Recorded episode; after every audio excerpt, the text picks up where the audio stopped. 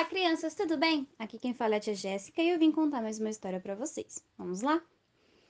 Essa história é sobre uma menina de sorte. Ela foi capturada por soldados inimigos e acabou se tornando escrava da esposa de Naamã, que era muito boa para a menina. Lá no fundo do coração, a menina já considerava a esposa de Naamã como sua mãe, de quem ela sentia muita saudade. Muitas vezes a menina conversava com a esposa de Naamã a respeito de Deus e da saudade que sentia de sua família. A menina trabalhava bastante e já e realizava suas tarefas muito bem.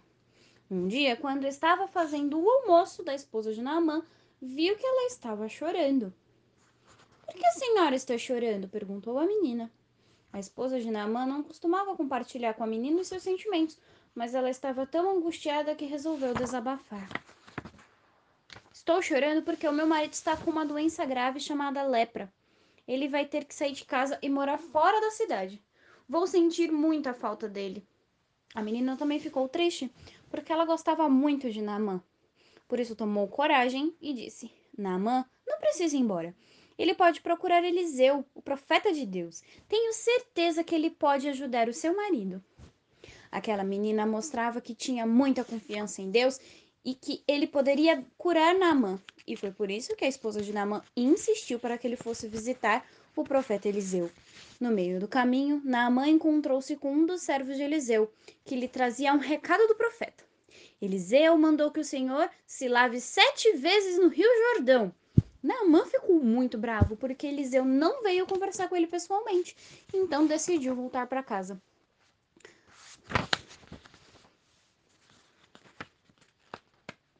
Enquanto isso, lá na casa de Naamã, a menina ficou orando com toda a força do coração para que Naamã obedecesse a Deus e reconhecesse o seu poder.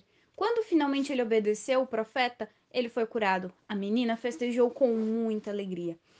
Ele, é, perdão, ela ajudou Naamã de duas maneiras. Naamã, Naamã sarou da lepra e tanto ele como sua esposa souberam do poder de Deus na cura de Naamã.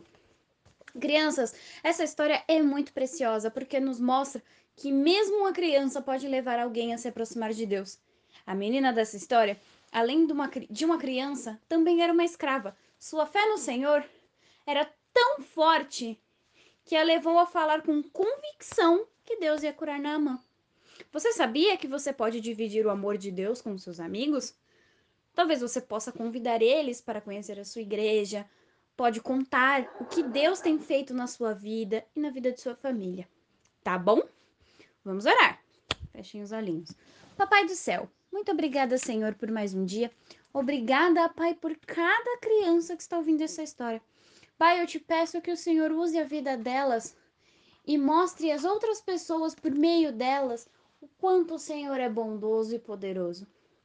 Pai, peço que o Senhor cuide de cada criança, que dê a elas uma ótima noite de sono e um dia maravilhoso amanhã, de acordo com a sua vontade. É o que eu te peço e já te agradeço. Em nome de Jesus, amém. Tchau, crianças, até mais!